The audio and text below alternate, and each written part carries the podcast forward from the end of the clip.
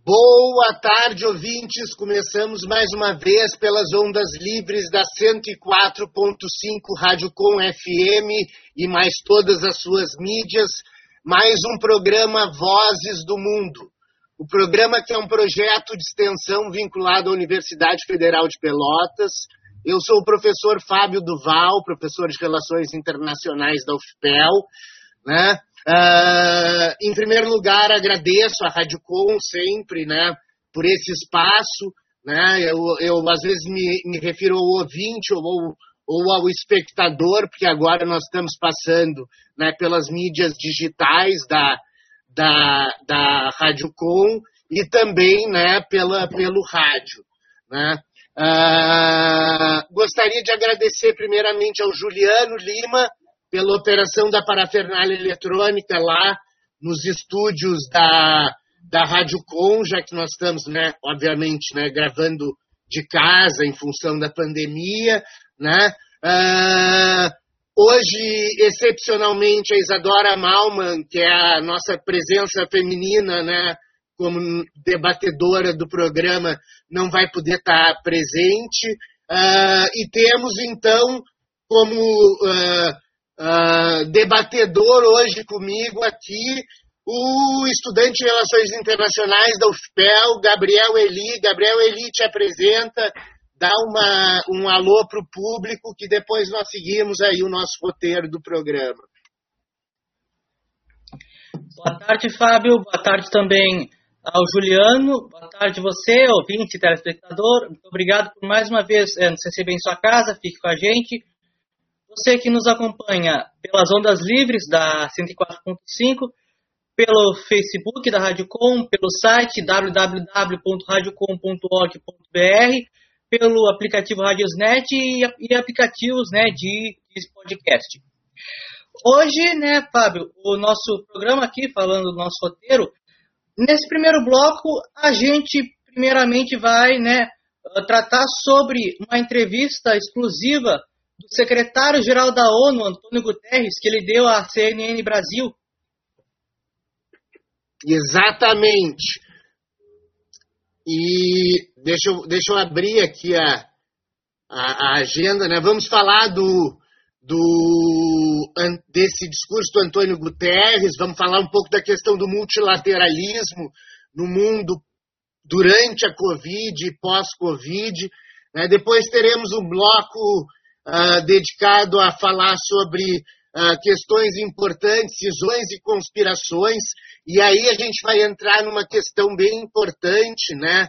Uh, que existe uma coisa que se chama o Deep State, que é muito conhecido nos Estados Unidos, que é aquele Estado profundo, e isso se julga com outro ponto que a gente vai falar, que é o julgamento de extradição do Julian Assange, e vamos falar um pouco sobre a formação do Deep State brasileiro, né? o Estado profundo, aquelas coisas ocultas né? que uh, o Wikileaks, por exemplo, do Julian Assange, também né? Uh, demonstrou desde 2010, né? quando começou uh, todo esse processo. Mas, enfim,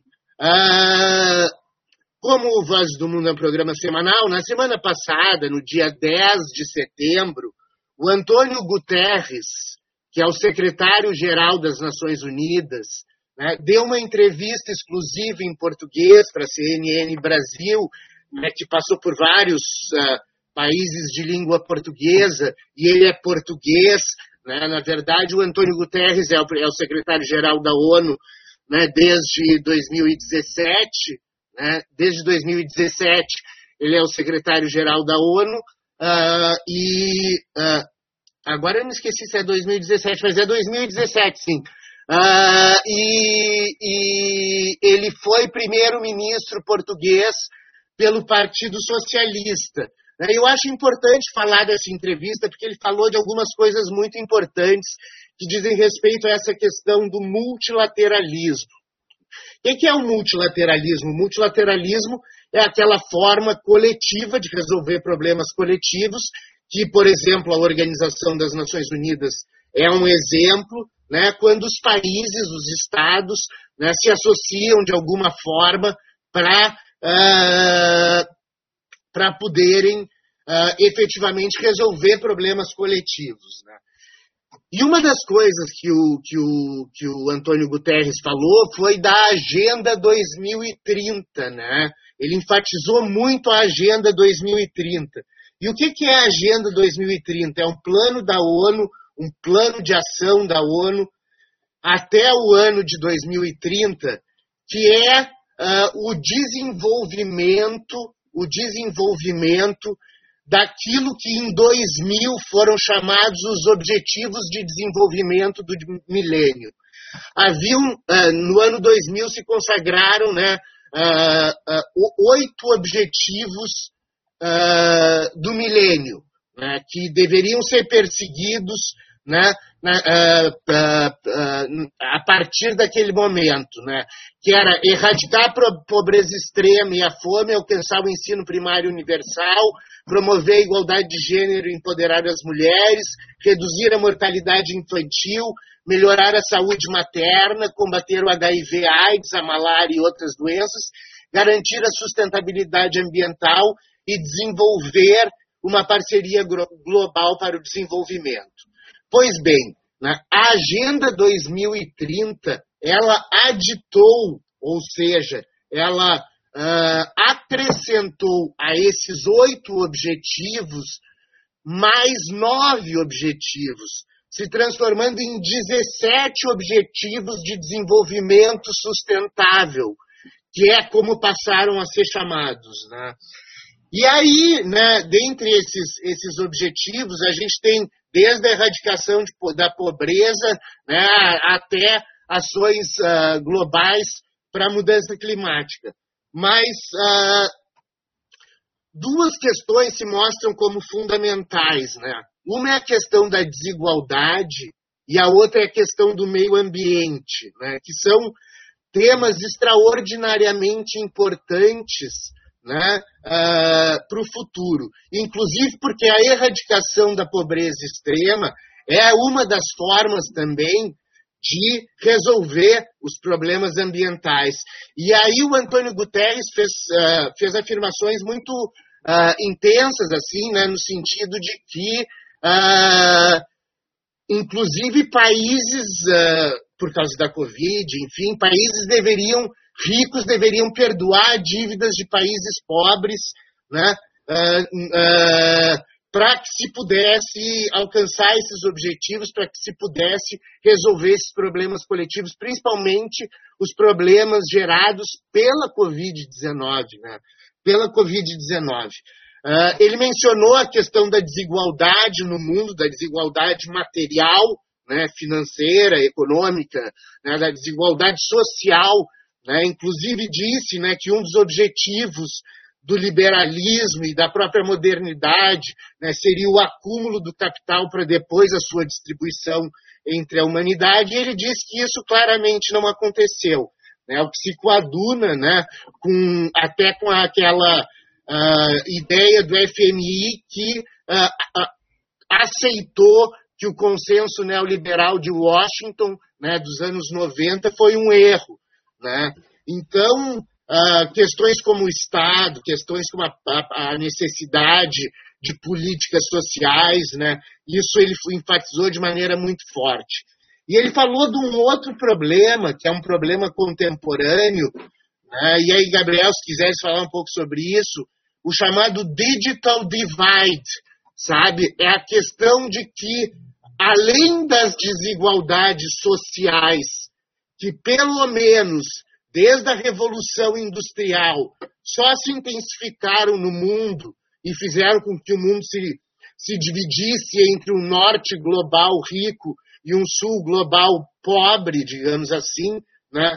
Uh, não obstante esse conceito de sul global uh, abrange nações que não são tão pobres assim, mas enfim, uh, existe esse problema do digital divide, ou seja, além da, da desigualdade social, além da desigualdade econômica, hoje, principalmente a partir dos desenvolvimentos tecnológicos que avançaram de maneira extraordinariamente rápida a partir dos anos 90 e da, e da tornada pública World Wide Web, ou seja, né, a rede de internet, a criação da internet, que foi mais ou menos em 94, 95, que ela começou efetivamente a existir como algo acessível às pessoas. Né? No início não era menos e hoje, e hoje é mais. Mas mesmo assim, mesmo com todas essas facilidades, o mundo encontra uma, um digital divide, uma divisão digital, eu não tinha traduzido o termo para português, né?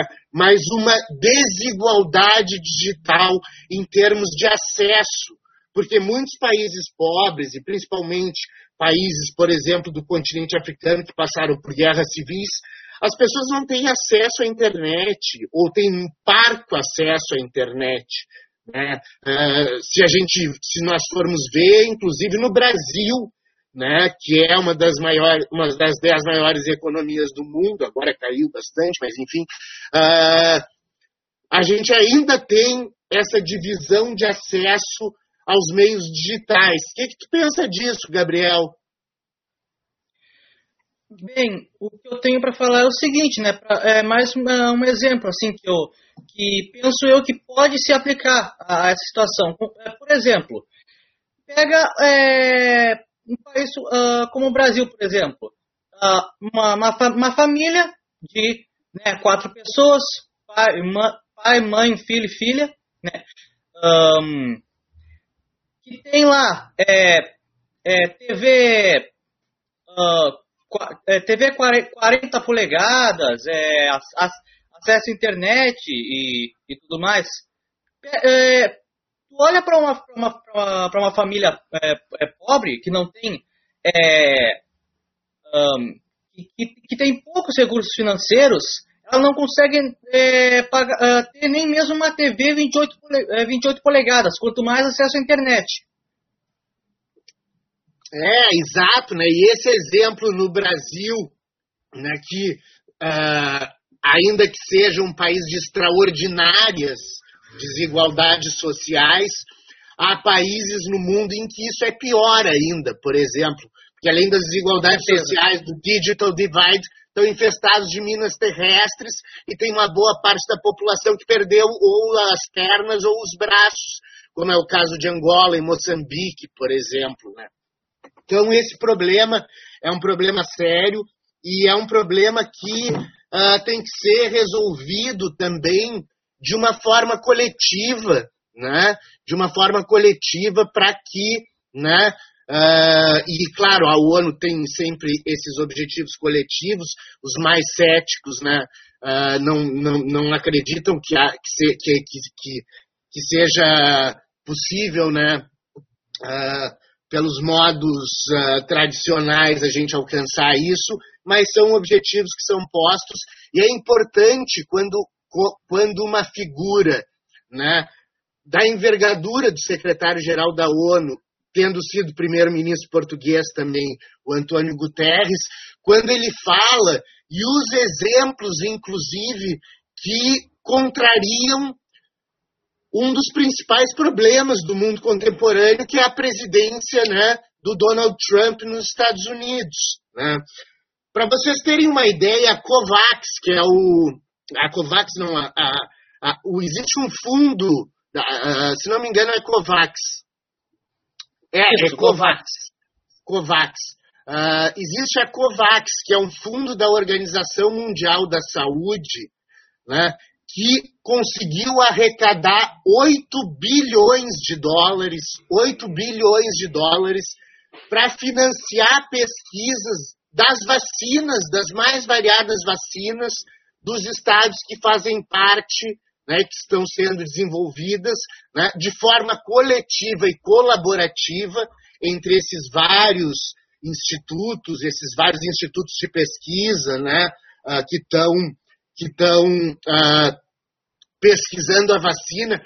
A OMS, da qual o Trump se retirou, né, não obstante só saia daqui a um ano, né, mas já anunciou a retirada, isso já está estabelecido, né, e, parou de dar os 400 milhões de dólares anuais que dava para a OMC como contribuição dos Estados Unidos para essa questão. Para vocês terem uma ideia, o Trump investiu os mesmos 8 bilhões só nas vacinas americanas. Né? Isso é, uma, uh, é, uma, é um sinal claro, né? obviamente, que o Trump está tentando achar uma vacina antes de novembro, né?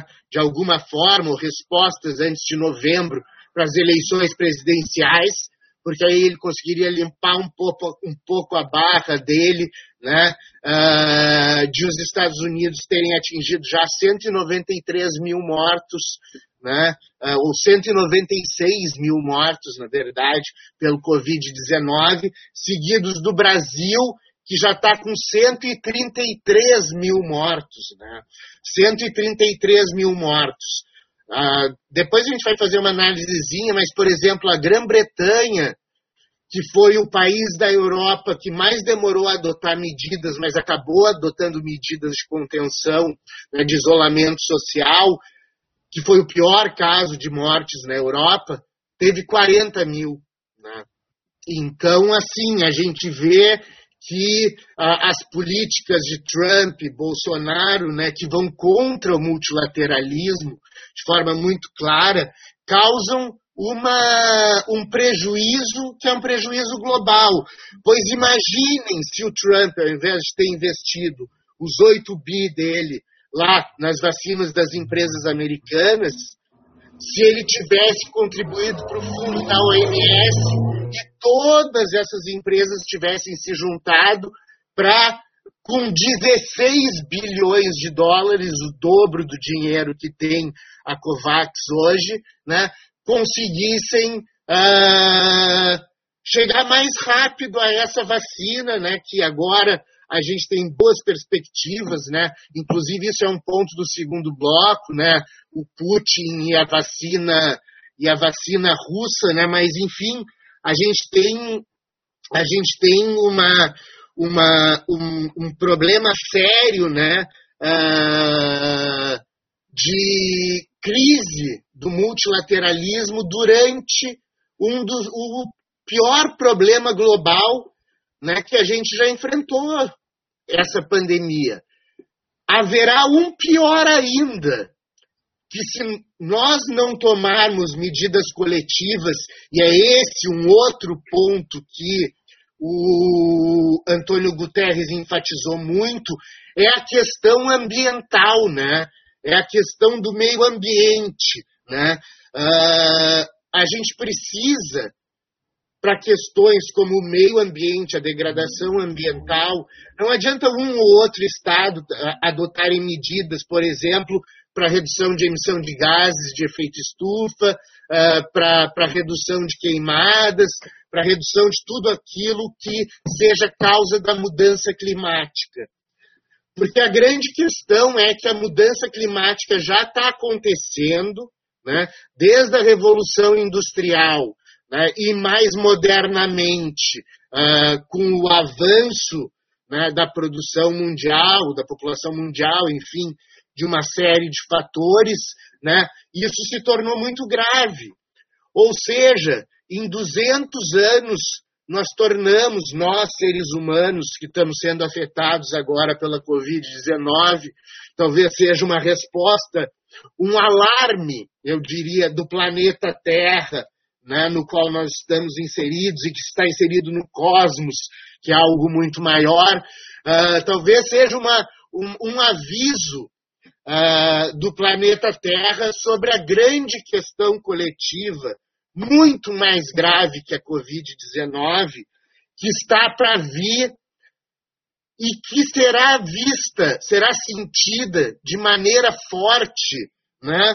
Uh, nos próximos 30, 40 anos, em menos de 50 anos, nós teremos já uh, problemas extraordinários uh, em função da mudança climática, por exemplo, os estados insulares, e aqui eu dou um exemplo, né? Essa semana se, des, se descolou a maior, a, a, uma plataforma, um pedaço gigante da única restante plataforma do Ártico. A última plataforma de gelo do Ártico largou o maior pedaço que já foi largado da plataforma do Ártico na história.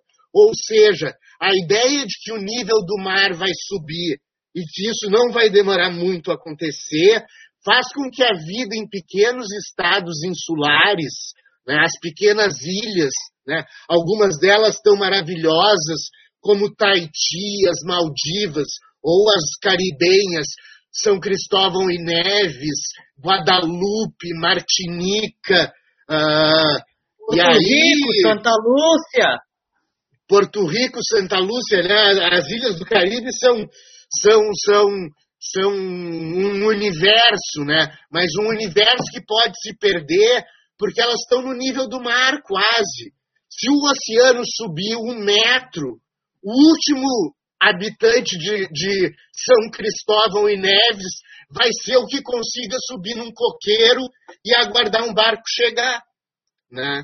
Isso sem falar na Holanda, por exemplo, que já tem que está abaixo do nível do mar e que tem diques para controlar uh, essa sua situação né, para não ser alagada. Então, vários lugares do mundo podem vir a ser alagados em função disso. Né? Uh, e aí a gente tem outra questão, por exemplo, as queimadas. Né? Estão acontecendo queimadas hoje na Austrália, na Califórnia e no Brasil, né? No, na, ali na fronteira entre Cerrado e Amazônia, porque já saiu do Mato Grosso, já chegou no Mato Grosso do Sul, ou vice-versa, né? já está nos dois Mato, Mato Grossos, que antigamente eram Mato Grosso, quando eu estudei no colégio era só Mato Grosso, mas uh, o Mato Grosso do Mato Grosso está queimando, e junto com ele as espécies vivas que existem lá. E vamos lembrar, já que se tratam de dois biomas colados, né, o amazônico e o do cerrado, a Amazônia, que aumentou esse ano em 40% o nível de desmatamento durante o governo Bolsonaro, sem políticas efetivas de combate ao fogo. E vamos lembrar que no Pantanal são voluntários que estão uh, que estão uh, apagando fogo porque não tem nenhuma força governamental ajudando. E ainda há denúncias de que oito fazendeiros começaram esse incêndio criminosamente. Né?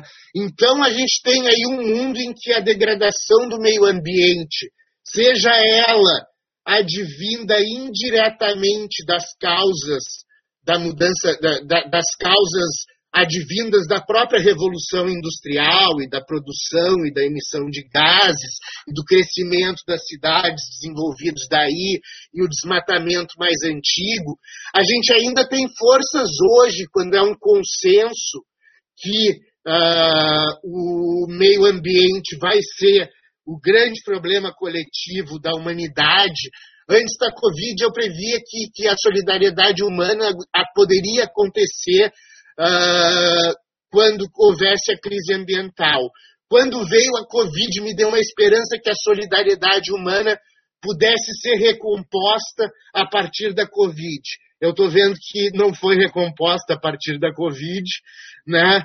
Uh, e às vezes eu perco a esperança de que a própria crise ambiental venha a fazer renascer ou nascer pela primeira vez, se é que algum dia existiu, a solidariedade humana verdadeira em escala global. Né? Já que nós estamos falando num programa uh, que trata de temas internacionais, eu me atrevo a ter a ambição ou, ou a fé de acreditar numa possível solidariedade humana global. Né? Isso seria extraordinariamente necessário para, por exemplo, que países ricos perdoassem dívidas de países pobres e os próprios objetivos de desenvolvimento sustentável, os 17 objetivos que começam com o primeiro, erradicar a pobreza, e o segundo, erradicar as desigualdades sociais, e o segundo, que fala inclusive em fome zero, e aí a gente lembra que o Fome Zero uh, inspirou né, esse objetivo de desenvolver, o Fome Zero do, que, o, que foi desenvolvido no governo Lula, né, uh, inspirou o próprio Objetivo de Desenvolvimento Sustentável da Agenda 2030 uh, no, no, próprio nome, né, uh, no plano mundial. Né? Hoje a nossa diplomacia é uma vergonha. No passado, nós fomos considerados, em muitas vezes, né, como uma das melhores diplomacias do mundo. Né? Então, a gente vê que essa crise né, do multilateralismo uh, ela se deve também a um ressurgimento do obscurantismo, né, ou um aparecimento maior do obscurantismo que existe no mundo, né? E aí a gente vê governos como Donald Trump, Bolsonaro, né, uh, sendo protagonistas né, disso tudo. Uh,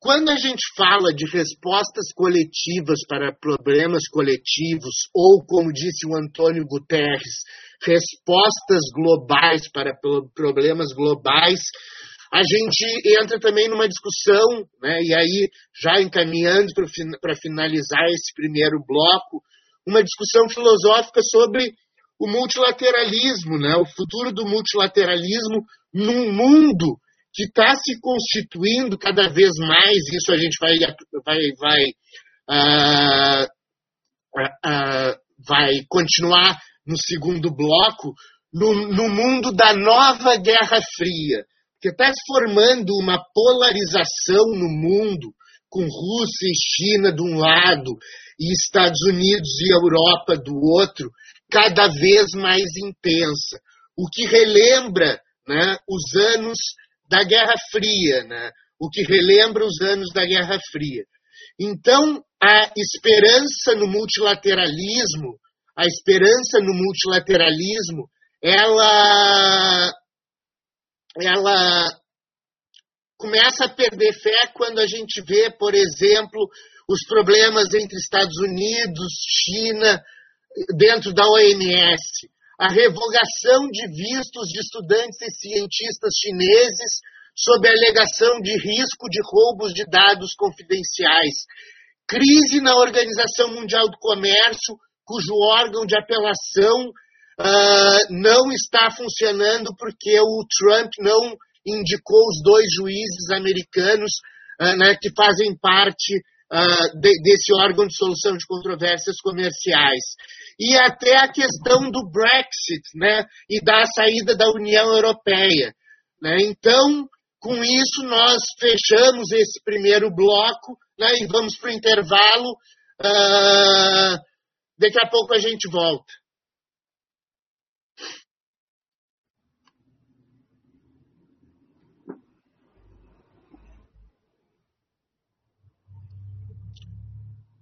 Estamos fora do ar. Vamos ver aqui, vamos aproveitar. Opa, uh, eu achei que eu estava falando no, no, no, microfone da rádio. Vamos aproveitar aqui uh, e ver uh, os eventuais comentários aqui. Manuel Luiz Martins da Cruz, Uh, meu amigo, irmão do Antônio Cruz, um grande contribuidor aí da, da Rádio Com, mandou a mensagem: Buenas, tô plugado. Uh, muito bom, muito obrigado. Uh, deixa eu ver aqui no outro, enfim, não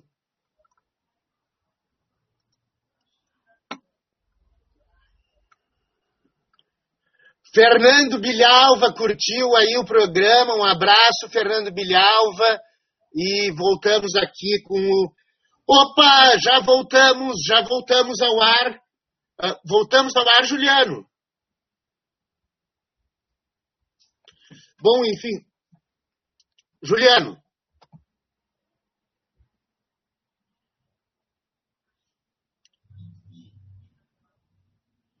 Ah, tá, não, ainda não, ainda não. Voltamos para o segundo bloco. Bom, agora no segundo bloco, para o internauta, né? Uh, vamos dar uma descansadinha. Hoje a gente não teve os comentários culturais, né? Uh, enfim, durante o intervalo, mas uh, me avisa, Juliano, quando for começar aí no rádio, segundo bloco, por favor. Já voltou, já voltou. Já voltou? Então voltamos, ouvintes, com o segundo bloco do Vozes do Mundo pelas ondas livres da 104.5 Rádio Com FM. Uh, agradeço Juliano Lima pela operação da parafernália eletrônica. Eu sou o professor Fábio Duval, professor de Relações Internacionais da UFPEL. Acho que eu já falei isso no, no início, então quem está ouvindo não vai ouvir repetido de novo. É que é o vício de falar na rádio, né, que tem os blocos ali, então a gente sempre reinicia fazendo a chamada de novo. Mas vamos lá, Gabriel Eli. Uh, temos agora uma questão importante para tratar se trata de cisões e conspirações. Né? Uh, em primeiro lugar, né, a gente está vivendo num mundo que a gente estava comentando que o multilateralismo está né, tá cada vez mais uh, condenado. E um exemplo disso né, é. O que, que tu achas aí, Gabriel? Queres dar uma opinião sobre essa condenação do multilateralismo? É, o que eu tenho a dizer é, é cada vez né, cada vez mais nós caminhamos em direção a um futuro obscuro, né? Quando, quando tu vê lideranças, né? Como por exemplo Bolsonaro, Trump, Viktor Orbán lá na Hungria, o Lukashenko lá em Belarus? Exatamente, né? As perspectivas, né? Com o ressurgimento do obscurantismo e de ideias que pareciam que tinham sido mortas lá no final da Segunda Guerra Mundial, depois do Tribunal de Nuremberg, né, parece que estão voltando por aí. Bom, uma questão que mostra uma cisão importante é a questão do Brexit, né, da saída. Né, e agora, pena que não temos Isadora Malman, que é nossa especialista em Brexit, né, aqui para falar sobre isso. Mas o que está acontecendo? Né? Uh, até dia 31. Ah, bom, a saída da, da, da, do Reino Unido da União Europeia estava decidida e o prazo é 31 de dezembro para se costurar um acordo né, final né, de como vai de como vai ser uh, de como vai ser uh, feita né, ou quais vão ser os termos das relações do Reino Unido com a União Europeia a partir de 2021. O prazo para se fazer o draft, draft é o rascunho do tratado, seria no final de outubro. E ontem, o Boris Johnson, essa semana, na verdade, o Boris Johnson, não me lembro se foi ontem uh, ou se foi no final da semana passada, mas recentemente o Boris Johnson ele uh, ele, ele protocolou uma lei, aprovou uma lei, né, vai submeter ao, ao, ao parlamento, obviamente, uma lei que trata de questões aduaneiras com a Irlanda do Norte, que ferem os termos que estavam sendo acordados com a União Europeia. Ou seja, né, a Irlanda do Norte teria algumas possibilidades em relação à União Europeia e o acordo sob o pretexto de que a saída, do, que a União Europeia não pode romper o Reino Unido. E aí a gente lembra que a Irlanda do Norte né, é uh, parte do Reino Unido pela força, né, pela força. Então, uh, e, e, com muita, muita, muito, muito, muito conflito, né, que o diga o exército republicano irlandês, o IRA, né? Mas, enfim, né? Uh, essa lei que, que propõe o Boris Johnson, o atual primeiro-ministro inglês, aliado próximo do Donald Trump, ele sinaliza de que provavelmente a Inglaterra, o Reino Unido, vai sair uh, do, da União Europeia sem acordo, porque faltando menos de um mês para se fazer o rascunho final que seria assinado até 31 de dezembro, ele propõe a aprovação de uma lei que contraria os termos do que estava sendo negociado. Ou seja, sinaliza que não vai querer fazer acordo ou não vai fazer esforço para fazer acordo né, uh, até dezembro de 2020. Não obstante, em junho, ele tinha dito que ia botar muito esforço para fazer uh, essa, essa transição. Né? Isso é indicado pelas, pelos acordos bilaterais que uh, o Reino Unido tem feito. Né? Um desses acordos bilaterais recente é com o Japão. Né? O Reino Unido, uh, o Reino Unido uh, fez um acordo né, de cooperação comercial bilateral com o Japão. Isso mostra que provavelmente a política que o Boris Johnson vai começar a adotar é uma política contrária aos, aos grandes blocos comerciais, como foi Mercosul, União Europeia, que é o principal exemplo, né, e tantos outros no mundo, né, uh, para seguir um modelo de acordos bilaterais, ou seja, de reforçar né, uh, uh, a, a autonomia sem se submeter às regras né, de organizações uh, que, no fim, são né, multilaterais. É mais um exemplo de que, de que, no momento em que o multilateralismo é cada vez mais importante, né, uh, ele está sendo cada vez menos uh, implementado. Né? Vale lembrar que o Boris Johnson, né, quando ele que foi um dos principais líderes, né, um dos principais líderes da campanha pelo Brexit, ou seja, da campanha pela saída da União Europeia, uh, do, da, do Reino Unido da União Europeia, o principal argumento dele era que o livre trânsito de pessoas estava fazendo com que os europeus dos países pobres, como por exemplo era muito, foi, foi o caso, por exemplo, nos anos 10 do século 21, já estamos entrando nos anos 20 do século 21, ou seja, na última década, né, uh, por causa da crise que viveu a Espanha, por exemplo, crise econômica na Espanha e em Portugal, muitos espanhóis e portugueses foram trabalhar no Reino Unido, né? né e, por exemplo, quando eu fiz meu doutorado de sanduíche lá, o Subway, por exemplo, normalmente quem me atendia, eu conversava em espanhol porque era da Espanha. Né? E aí isso mostra o caráter, inclusive, xenófobo né? do Boris Johnson em toda, em toda essa questão. Né? Falando do Japão, tem uma outra questão importante do Japão. Né? O primeiro-ministro japonês Shinzo Abe, que seria primeiro-ministro japonês até o ano que vem, ele renunciou por motivos de saúde, faltando um ano para terminar o mandato, né? Ele uh, renunciou uh, por motivos de saúde e foi eleito novo primeiro-ministro japonês. O seu uh, chefe de gabinete, né, que é o Yoshihida Suga. Desculpe eu tirar a cara da tela aqui, mas é que eu tive que ler ali no roteiro. Yoshihida Sura, porque os nomes orientais, às vezes, né, como alguns de origem eslava, às vezes são meio difíceis né, da gente gravar de primeira. Né? Uh, bom, continuando a pauta, mais cisões. Havia previsto para agora, esse mês, né, uma cúpula entre a União Europeia e a China, né, para tentar fazer né, acordos de cooperação, enfim, começar um processo de cooperação com a China.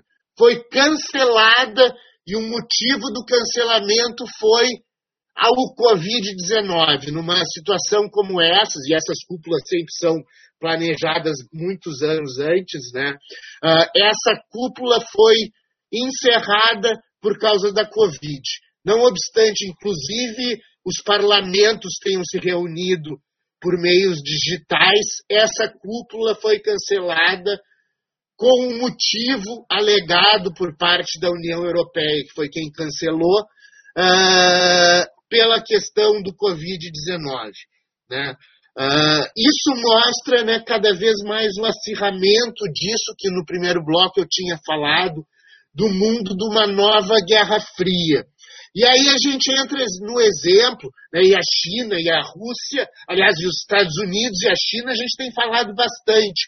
Mas temos falado também bastante da Rússia e da União Europeia, né, as clivagens ali, né, principalmente nos últimos tempos em função do Navalny, aquele, aquele, aquele opositor do Putin que uh, foi envenenado e agora acordou de um coma induzido na Alemanha e já consegue falar, né? mas essa semana essas tensões se acirraram. Por quê? Né? Porque o Putin uh, declarou apoio ao uh, Lukashenko, o, o, o chefe de Estado, presidente né, da Belarus, a antiga Bielorrússia, né, que é a zona de influência né, da, da, Rússia até hoje. Né, ele está há 36 anos no poder, foi eleito numa, numa, numa situação absolutamente uh, duvidosa. Há muitos protestos, centenas de, de, de, uh, de uh, denúncias de violação de direitos humanos por parte do Lukashenko. Né?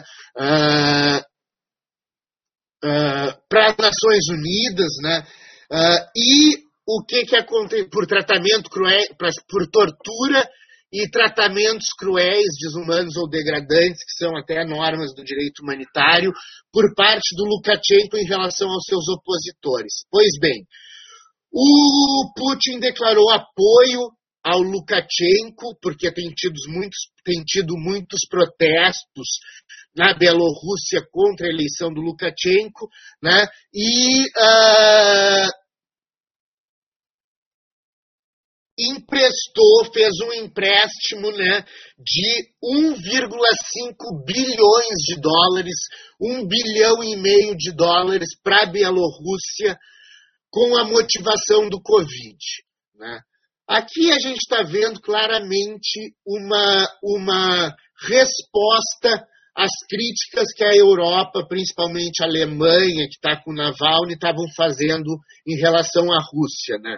E o Vladimir Putin, né, que houve inclusive denúncias de que hackers russos estavam uh, fazendo fake news lá uh, na, na Letônia, na Lituânia, uh, na, Estônia, na Letônia na Estônia e na Letônia uh, e, na, e na Polônia, né, que são parte da União Europeia, né, para tentar uh, uh, fazê-los contraporem-se às políticas supra, supraestatais da União Europeia. Né.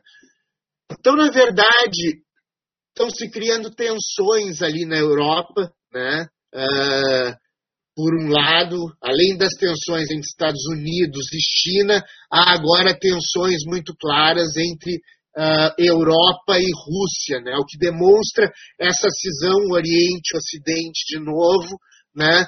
Uh, parecendo a, o período da Guerra Fria que nós vivemos né? depois uh, da Segunda Guerra Mundial até uh, o início dos anos 90, né, com o fim, com a dissolução uh, da União Soviética. Né. Uh, além disso, o Putin, como uma provocação, provavelmente anunciou exercícios militares conjuntos com a Bielorrússia. E aqui é importante a gente lembrar para enquadrar, para uh, situar o, o ouvinte, espectador, nessa discussão da nova Guerra Fria, vamos lembrar que no final do ano passado, a gente falou muito no Vozes do Mundo sobre uma operação militar conjunta entre China e Rússia, na Sibéria, né? inclusive com, uh, foram mandados materiais e milhares de soldados chineses para serem treinados na Rússia né? e para se fazerem programas de cooperação militar entre a Rússia e a China, que estão ligadas por uma organização que se chama Organização de Cooperação de Xangai, que tem objetivos energéticos e também objetivos de segurança. Então, né, talvez uh, seja, uh, dentro do contexto da nova Guerra Fria, para usar um trocadilho, talvez seja o novo Pacto de Varsóvia. Né? Essa, sem, a, sem a cisão sino-soviética né? Uh, nessa, nessa nova Guerra Fria né, que está se anunciando.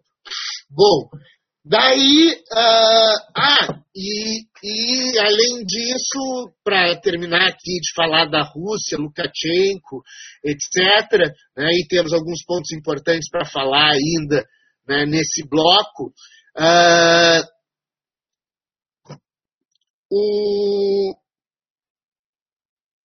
a fase 3 da vacina, a fase 3 da vacina uh, do russa uh, foi comprovada, segundo o, o, o, a, as, as, as, declarações do Kremlin, né, foi, foi, foi provado que, que, que, né, que, na terceira fase, né, que é a última fase de testagem da vacina, né, que a vacina russa vai dar certo. Né? Isso leva a uma outra questão sobre a questão das vacinas no mundo hoje, né?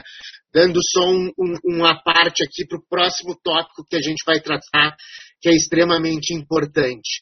Ah, o,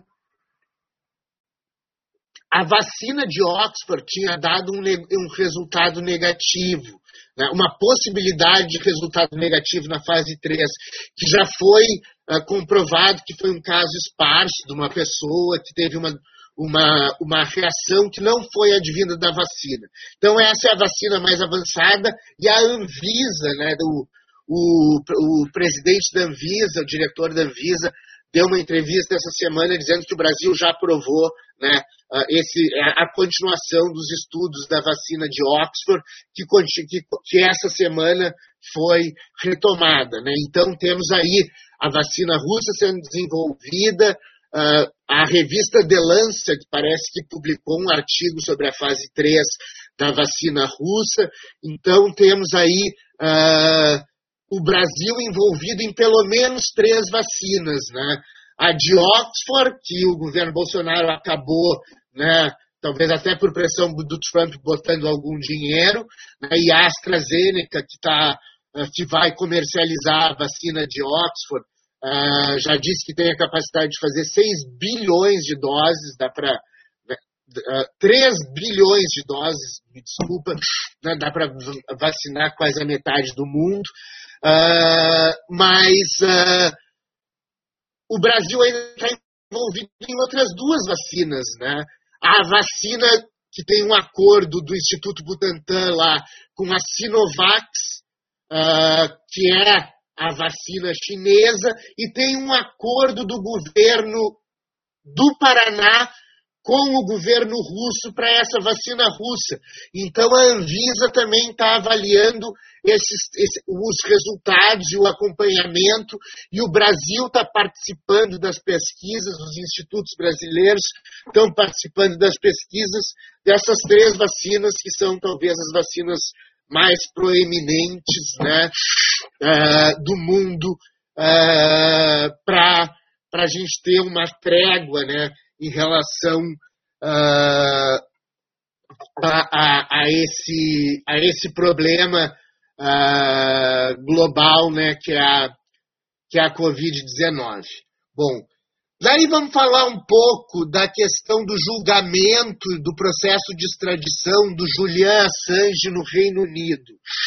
Uh, eu, vou, eu não vou uh, me estender muito nos detalhes dessa questão da extradição, do, do, julgamento de extradição, porque já fazendo um merchandising aqui, hoje no Sociedade em Debate, uh, programa da Rádio Com às 19 horas, eu vou falar, eu vou ser entrevistado, fui convidado, e agradeço muito ao pessoal do Sociedade em Debate, fui convidado para ser entrevistado exatamente sobre né, uh, o, o, o processo de extradição do, do, do Julian Assange, né, do Julian Assange. Eu estava lendo a pauta aqui para me guiar, mas enfim.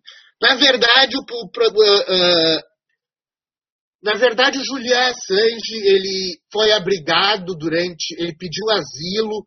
O Julian Assange, na verdade, foi o sujeito que criou o WikiLeaks e que, a partir de 2010, conseguiu vazar uma série de informações sobre atentados violentíssimos a direitos humanos e ao direito humanitário durante as operações militares americanas né, uh, no Iraque né, principalmente, né, além da prisão de Guantánamo, etc., né, que também estava envolvida com a questão da guerra contra o terror desde lá do período uh, do, do, do Bush filho, né, do George W. w. Bush, depois do atentado da, do, da torre do, do atentado do 11 de setembro, que é tema do terceiro bloco, né? nós vamos falar de dois 11 de setembro no terceiro bloco, né? se der tempo de falar uh, uh, tudo que a gente tem para falar agora no, no, segundo bloco, enfim, mas são coisas muito importantes. Mas o Julian Assange pediu asilo né? e foi posto para a rua, pediu asilo no, no, na embaixada uh, do Equador, na época em que o Rafael Correia era uh, presidente do Equador, isso foi em 2012, né? Em 2012 ele, ele pediu asilo porque fizeram uma, uma, uma, uma denúncia de assédio sexual contra ele, enfim, lá na, na Suécia, que acabou sendo arquivada em 2017, e o Equador revogou agora em 2019 o asilo, já não mais sob o governo do Eduardo, do, do, do Eduardo Correia, mas sim sobre o, o, o governo do Lenin Rafael Moreno, Correia. que é uh, uh, Rafael Correia, desculpa, Rafael Correia, uh, e que hoje é, é, é, é, presidido o Equador, né, desde 2017, é presidido pelo, pelo Uh, Lenin Moreno, que apesar de se chamar Lenin, não tem nada de esquerda, é um dos governantes da direita que se estabeleceu de uma maneira geral né, na América do Sul né, e que uh, nos leva, né, nos leva a, a, um dos tópicos que a gente vai falar daqui a pouco. Uh, pois bem, esse, esse, esse, esse essa negação do asilo se deu uh, em, em, função uh, de uma questão uh, completamente fora da, da, da, do, do, Eu não vou me estender porque a gente tem algumas coisas importantes a tratar ainda nesse bloco mas que talvez não dê tempo de tratar e a gente tenha que tratar no outro. Mas, enfim, o Julian Assange foi, foi, foi, uh, tinha um processo contra ele por assédio sexual na Suécia. Ele pediu asilo, porque isso era, um, né, era uma, uma trampa para prendê-lo, né, uh, por causa do vazamento dessas informações confidenciais uh, que ele fez pelo Wikileaks, recebendo de uma, de uma, de uma fonte de dentro da CIA. Né? Essa fonte de dentro da CIA foi condenada a 37 anos de prisão uh, nos Estados Unidos uh, e a pena dela foi comutada na época do governo do Obama ainda, ou seja, não aconteceu nada com ela.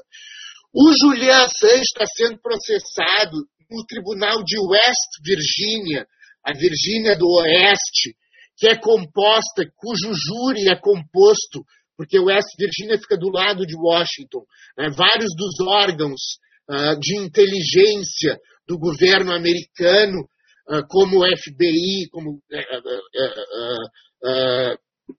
CIA, etc., ficam ali na volta, ou os seus funcionários moram em West Virginia, porque às vezes é caro morar em Washington, né? moram ali do lado. O que significa, o que, o que importa é o seguinte: 85% do júri do Tribunal de West Virginia, que é o, o considerado o Tribunal da Espionagem nos Estados Unidos, né, uh, é formado por pessoas que trabalham no FBI, na CIA, no Pentágono, na Agência de Segurança Nacional dos Estados Unidos, ou seja, é condenação certa. Né? E as penas comutadas para o Julian Assange nesse julgamento, né, que houve sem a sua presença lá no Tribunal de, de, de West Virginia, aliás, onde ele está sendo indiciado e por isso se pede o processo de extradição para ele ser julgado, né, uh, daria a ele 175 anos de prisão. Né? Uh, E aí a gente entra numa questão importante que é a questão do deep state, né? O deep state. O que, que é o deep state? É o estado profundo. Né? O estado profundo. Parte dessa discussão que esse ano, nesse segundo bloco nós vamos tratar no terceiro. O deep state americano é uma coisa muito muito falada, né? Tem inclusive um jornalista muito famoso, né, o Pepe Escobar, que fala muito dessa questão, né, do, do, do deep state, da formação de coisas obscuras, profundas dentro da estrutura do Estado, né? Uh, uma das questões uh, principais, né, desse, dessa, dessa questão do uh, do deep state, né, é, é, é mostrada, por exemplo, uh, no, no, fato de que uh, dessa, desses vazamentos de informações que o Wikileaks também mostrou, né, mostra que existem né, questões lá que não são divulgadas e que representam crimes contra a humanidade, uma série de problemas. E ele está sendo, tá sendo pedido seu processo de extradição, né, ele está preso desde, desde 2019, desde o ano passado, no Reino Unido, né, numa situação absolutamente caótica, né, uh, que uh, é, é, numa situação caótica por quê? Porque ele não tem direito a ver seus advogados, ele está preso numa prisão de segurança máxima dentro da Inglaterra. O Boris Johnson é aliado do, do, dos Estados Unidos. O juiz que vai, vai julgar o processo de extradição do Assange é ligado ao, uh, ao establishment militar, ele e a mulher dele. A mulher dele é ligada ao establishment militar do Reino Unido, ou seja, é condenação certa. Então, nós vamos falar dessa questão do deep state, porque na verdade está se formando um deep state brasileiro também. Né? E esse tema a gente segue no próximo bloco. Vamos encaminhando aqui então para o intervalo do segundo bloco, e no terceiro bloco a, a gente continua com essa questão do deep state. Uh, uh, aguardamos o ouvinte do rádio que esteja ouvindo aí e aguardamos o, o ouvinte da internet para a gente seguir uh, nessa, nessa questão do, do deep state. Para aí, deixa eu ver uma coisa. Estamos no ar? Estamos no... Não, não, acho que não estamos no ar. Estamos na internet, né? Vamos dar uma olhadinha aqui no. Uh, Maribel Felipe, pobre Assange, temo por ele, né? Vamos lá. Uh,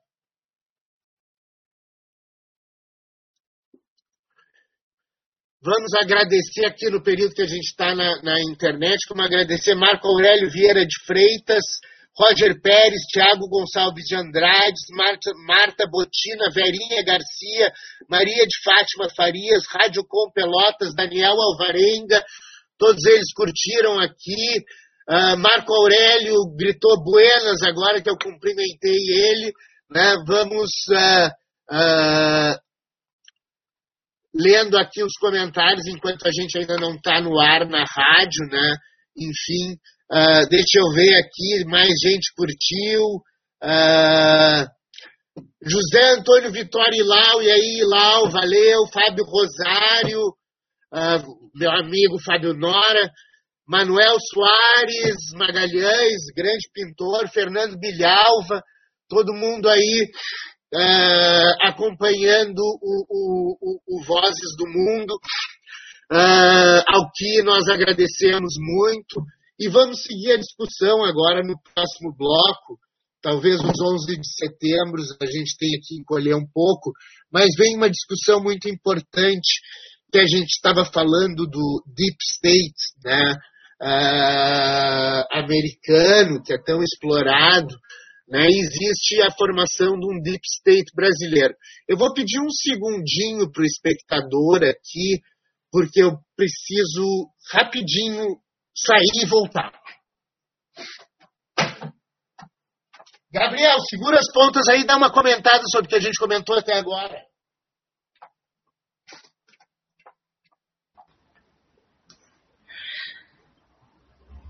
Então, né, pessoal, é... isso, né, esse, esse caos, né, que tá,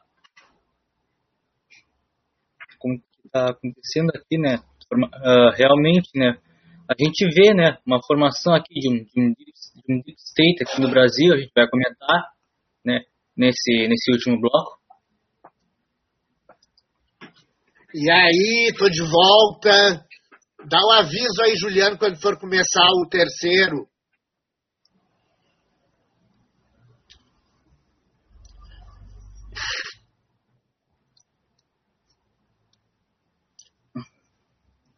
Bom, agora vai começar o terceiro bloco, vamos nos preparar aqui. Boa, Boa tarde, ouvintes. Uh, seguimos com o terceiro bloco do Vozes do Mundo. Espectadores, estamos no terceiro bloco do Vozes do Mundo, porque vocês viram o que aconteceu nesse meio tempo. É, isso é engraçado, né? Fazer live e programa de rádio ao mesmo tempo, porque um tem intervalo e o outro não, né? Uh, até nesse meio tempo eu fui, fui ao banheiro ali uh, e fiquei fora, fora da, do, do vídeo aqui por um tempo.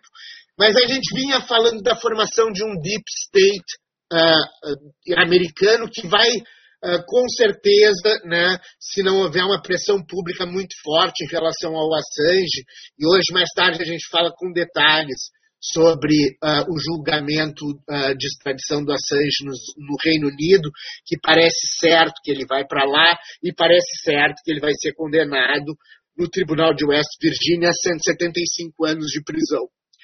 Mas o que eu queria falar aqui é que está se formando também um deep state brasileiro. Né? E um deep state brasileiro uh, que tem muita relação com o governo Trump.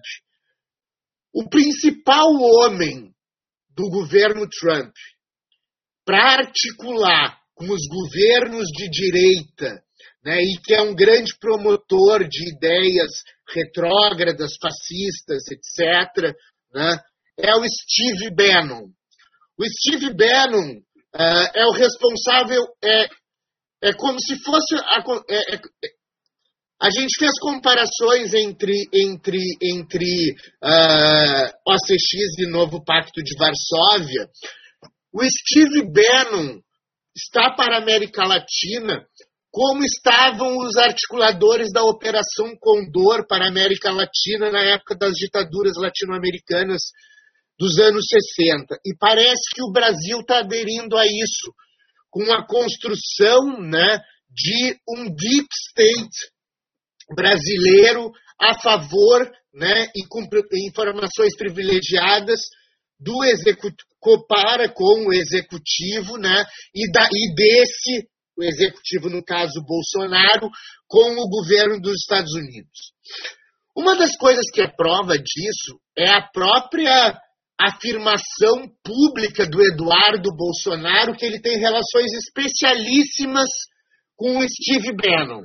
Se o Steve Bannon é o cara que foi uh, designado pelo Trump para articular com os governos de direita da América do Sul e da América Latina, né?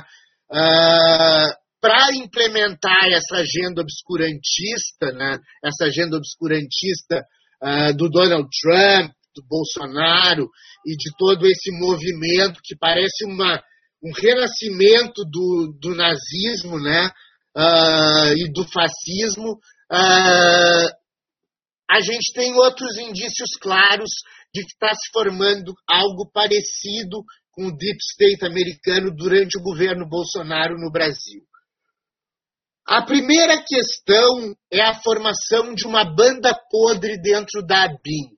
Se criou um órgão dentro da Agência Brasileira de Inteligência, que é a CIA brasileira, né, que na verdade presta serviço à República, não à presidência da República, se criou um centro de, de, de um centro de, de, de, inteligência dentro da ABIN ao qual o presidente da República tem, tem ligação privilegiada e colocou lá, claro, os seus aliados. Ou seja, dentro da, do órgão brasileiro que é responsável pelas atividades de inteligência, espionagem, contra-espionagem, etc., o Bolsonaro cria um centro que serve para os interesses do próprio governo brasileiro em, uh, em exercício, né? tomara que não por muito tempo, né? Uh, do Bolsonaro. Um reflexo de que essa banda podre da BIM começou a funcionar foi a amplamente divulgada entrega de uma lista de servidores considerados antifascistas, e isso foi feito por meio né, do hackerismo né, uh, dos servidores públicos federais que se opõem ao governo, isso numa clara intenção né, de, no futuro, uh, prejudicá-los ou, de alguma forma, arranjar um motivo para expulsá-los do serviço público por se oporem ao governo. Né? Uh, essa lista de servidores públicos antifascistas foi entregue à Embaixada dos Estados Unidos. Para vocês terem uma ideia, a embaixada dos Estados Unidos ela fica atrás do, do, do, do anexo do Ministério das Relações Exteriores.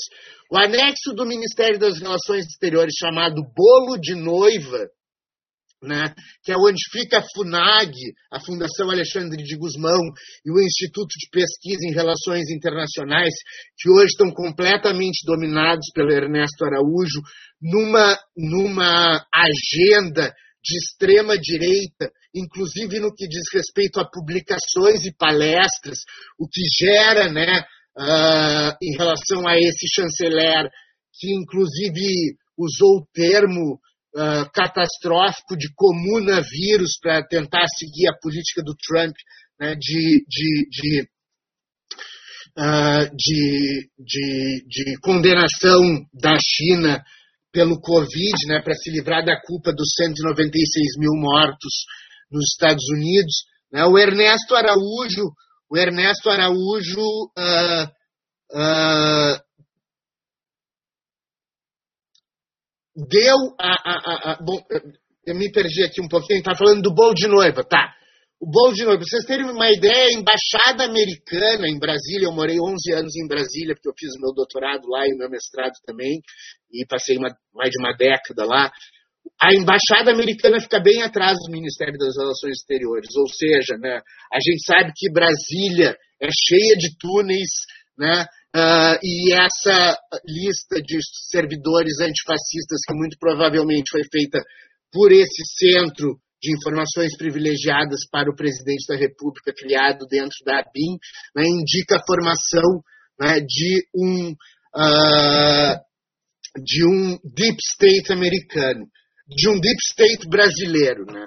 Outra coisa que é extremamente importante mencionar isso é um assunto de interesse nacional extraordinário, é que o Eduardo Bolsonaro, esse mesmo que tem ligações estreitas com Steve Bannon, que está ligado à entrega dessa lista antifascista uh, para a embaixada americana, com certeza, ele uh, protocolou na segunda-feira um projeto de lei tentando usar uma lei que proibia assim, alusões ao nazismo, uma lei lá dos anos 40 ou 50, né?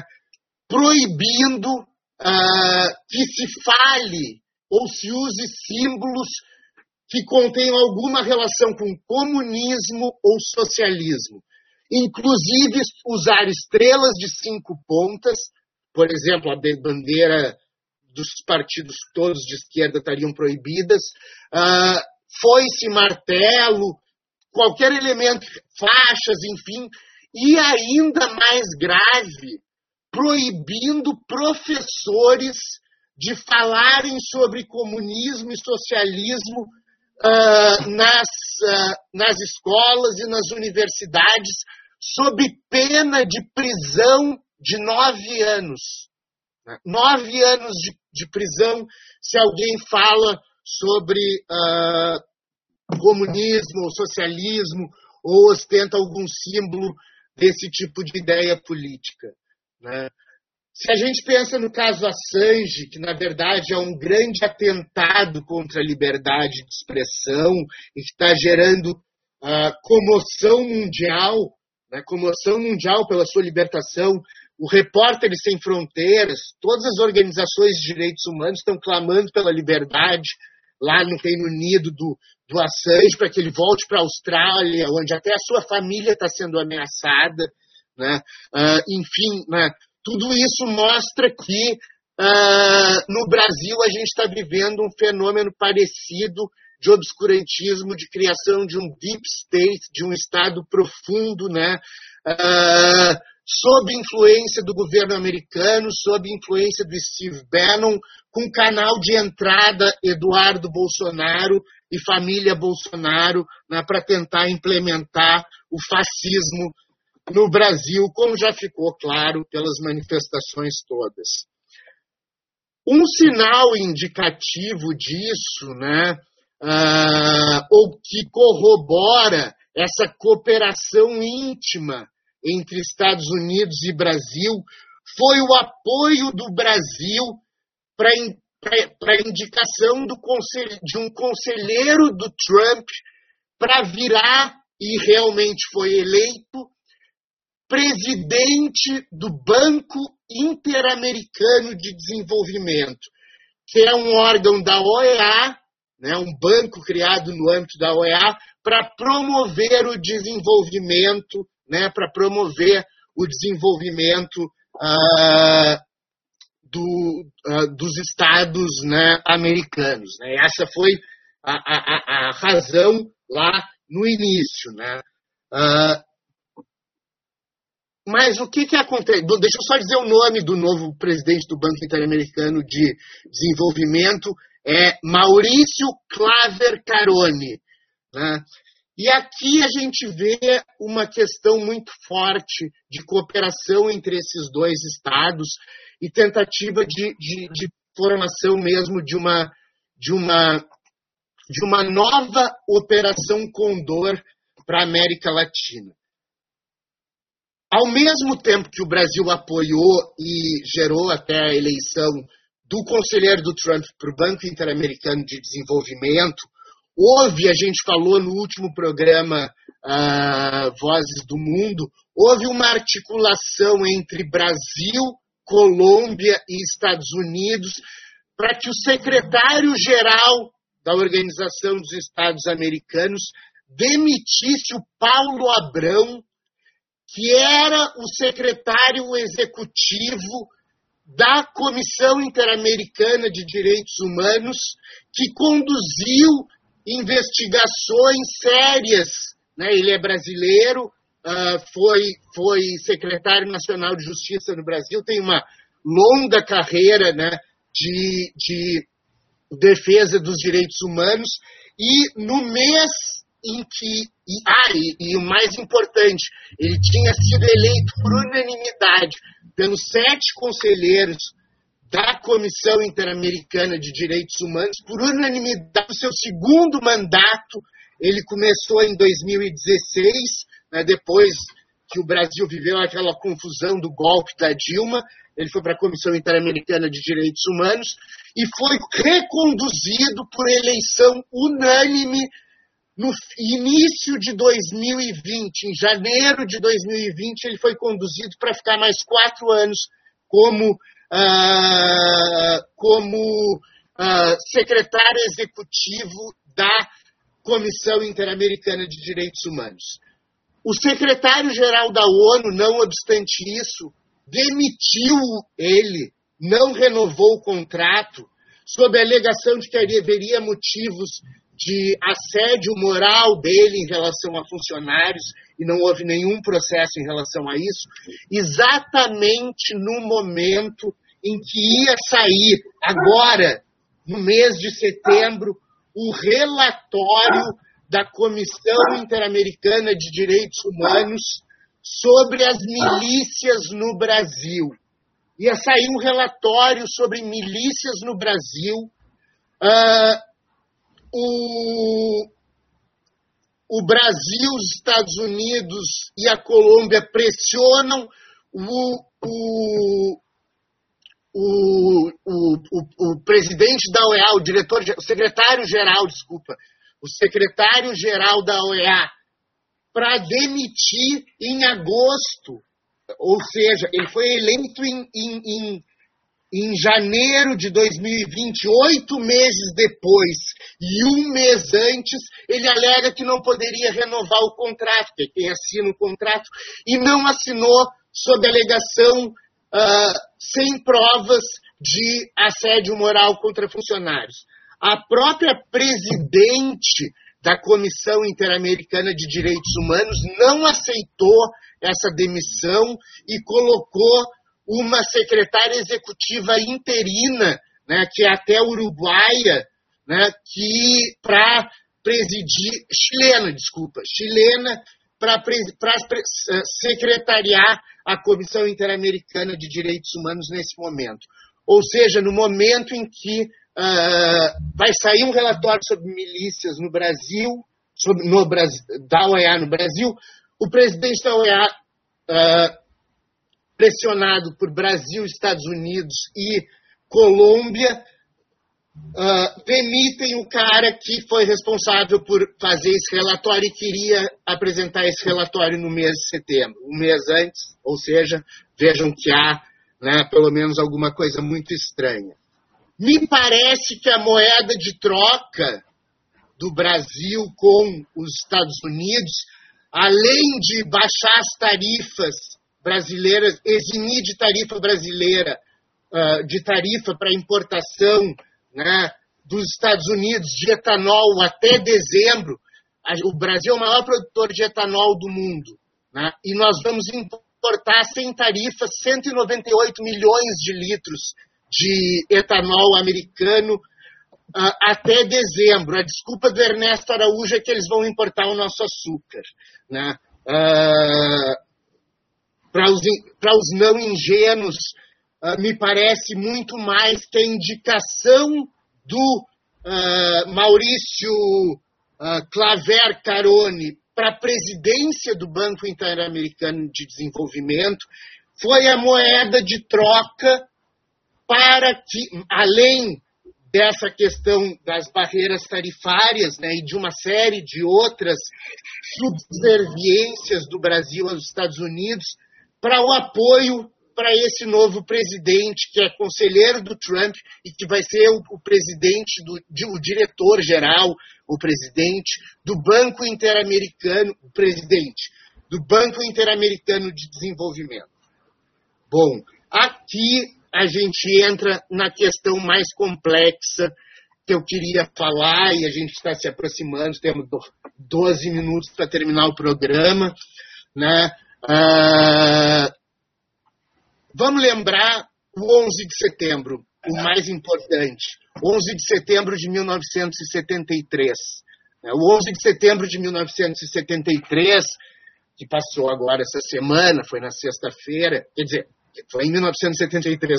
O 11 de setembro de 2020, né, marcou os 47 anos do golpe de Estado que foi dado em Salvador Allende com o bombardeamento do Palácio de la Moneda, uh, com apoio de que depois se tornou né, uh, público dos Estados Unidos ao governo Pinochet, né, que redundou no, no, no, no Salvador Allende resistindo até o último minuto né, e acabou se matando antes que eles o pegassem e instaurou uma ditadura no Chile que foi a mais sangrenta, junto com a da Argentina, né, de 1973 a 1989. Né, e depois o Pinochet passou a ser senador biônico, né, como se chamou no Brasil, né, na época da ditadura, aqueles senadores né, que eram indicados lá, e, que, e, no caso do Chile, ele seria senador vitaliciamente. Né? A partir de 1990, ele deixou de ser presidente e virou senador vitalício. Né? Uh, isso dentro de uma democracia, senador vitalício.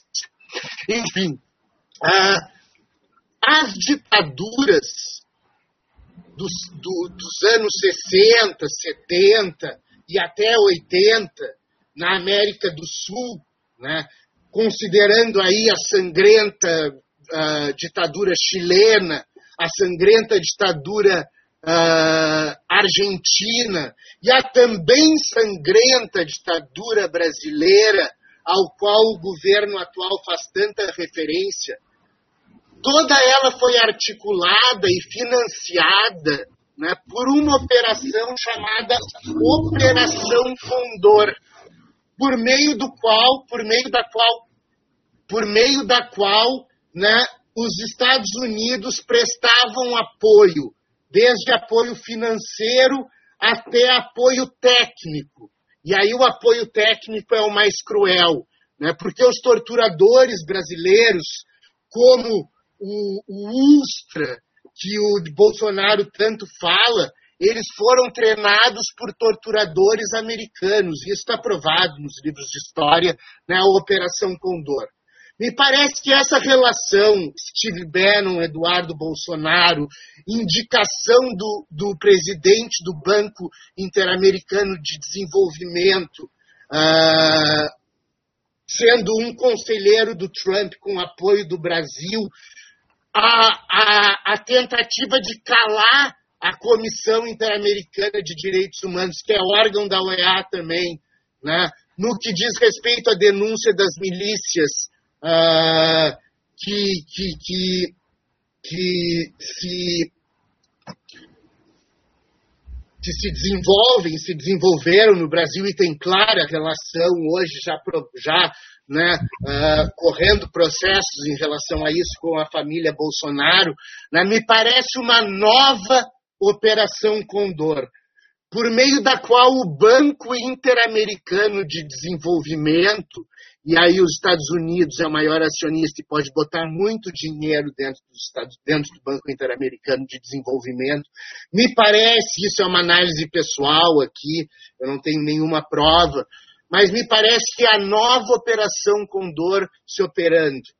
Dessa vez, talvez ainda sem tortura, não sei se não chegaremos lá, mas pelo financiamento dos governos de, de direita e extrema-direita e os candidatos de direita e extrema-direita na América Latina por intermédio do Banco Interamericano de Desenvolvimento, que basicamente foi a mesma coisa que aconteceu na Operação Condor, que foi a grande base né, de sustentação das ditaduras latino-americanas, né, até pelo menos a, a, o fim delas. Né? É óbvio que, que os apoios às ditaduras e as coisas continuaram por parte dos Estados Unidos em vários locais do mundo, né? Uh, mas a gente está vivendo um problema muito sério. E aí eu emendo né, o que seria o tema do terceiro bloco, que a gente ia falar muito, mas eu achei muito importante fazer essa análise sobre a formação de um deep state brasileiro e de uma nova operação Condor. Ouvinte, ouvinte, espectador, fiquem atentos, votem, tem até uma, uma, uma, uma, um abaixo assinado daqueles promovidos pela própria Câmara de, dos Deputados uh, contra o Eduardo Bolsonaro, uh, aliás, pelo Congresso Brasileiro, uh, pela, pela Câmara dos Deputados. Às vezes eu me confundo do Eduardo e o outro, o outro Bolsonaro, do, o número um e o número dois, né, qual é senador e qual é, é, é, é deputado, às vezes o, o nome troca. Mas o Eduardo Bolsonaro propôs esse projeto de lei. Uh, tem uma banda podre da ABIN uh, informando servidores antifascistas para o governo dos Estados Unidos. O brasileiro que, que era o secretário, o, o secretário executivo da Comissão Interamericana de Direitos Humanos, que fez um estudo desde 2018 aliás, desde 2017, sobre a atuação das milícias no Brasil, ou seja, antes do governo Bolsonaro, né, mas que pega também o governo Bolsonaro, obviamente. Né? Essa investigação das milícias não começou para ser contra o governo Bolsonaro, ela começou antes, ela começou em 2017. Né? A eleição foi em 2018, então, enfim, né? Uh, nem havia ainda, Bolsonaro ainda nem era cogitado para ser presidente. Já havia essa investigação super legítima em relação à ação das milícias no Brasil. O que, que acontece? Demitem o secretário, demitem o, sem justa causa, demitem o secretário-geral, uh, o secretário executivo da comissão, que era responsável por apresentar no mês de setembro o relatório sobre as milícias no Brasil. Uh, o Brasil, os Estados Unidos e a Colômbia, por pressão, conseguiram essa demissão e, ao mesmo tempo, o Brasil vai lá, apoia e garante a eleição do conselheiro do Trump como uh, presidente do Banco Interamericano de Desenvolvimento. Né? Ou seja, estão criadas todas as formas de se financiar né? e talvez as obscuras que a gente ainda não conheça, mas sabemos que existem, uh, porque por causa dessa banda podre da BIM e da entrega da lista de servidores antifascistas uh, para a embaixada americana, na minha opinião, e aí eu vou dizer isso como opinião própria para não comprometer eventualmente a Rádio Conde ser processada pelo governo dos Estados Unidos ou pelo governo brasileiro, eu arco com a, responsabilidade. Para mim, está se formando uma nova operação Condor na América do Sul para sustentar o obscurantismo que a gente tem visto se renovar e a cada vez mais, mesmo em meio a uma pandemia global, mesmo diante de um grande problema ambiental que a gente vai ter que enfrentar coletivamente, né? E então, né, ainda com um voto de fé e esperança, eu vou terminando, vamos terminando o programa daqui, né? Vou passar para uma última roda ali de despedida, né, uh, do, do Gabriel e depois eu me despeço do resto de vocês, pedindo principalmente para que assinem contra esse projeto de lei do, do Eduardo Bolsonaro. Gabriel, dá a tua palavra. É, pois é, então. Uh, uh, foi, foi, muito bem colocado aí a, a, a, tua opinião no final, Fábio. É, muito bem mesmo. É, eu gostaria de, de, de, agradecer né, a todos que nos, que nos acompanharam hoje, Juliano Lima, né, para a Final Eletrônica, tu, Fábio, por mais um programa excepcional que a gente fez.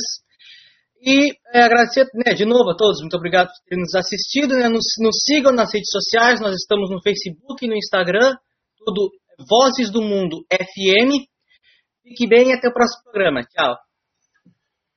Bom, e eu me despeço, professor Fábio Duval me despeço do ouvinte, do telespectador. Uh, do telespectador, é, puta, a, a, minha barba branca já denuncia, e os óculos, né? A idade, mas telespectador, né, no tempo da internet, da live, eu não sei só como é que se chama, eu, o net espectador, net espectador, né? Eu me despeço de todos, desejando saúde em primeiro lugar e paz e bem.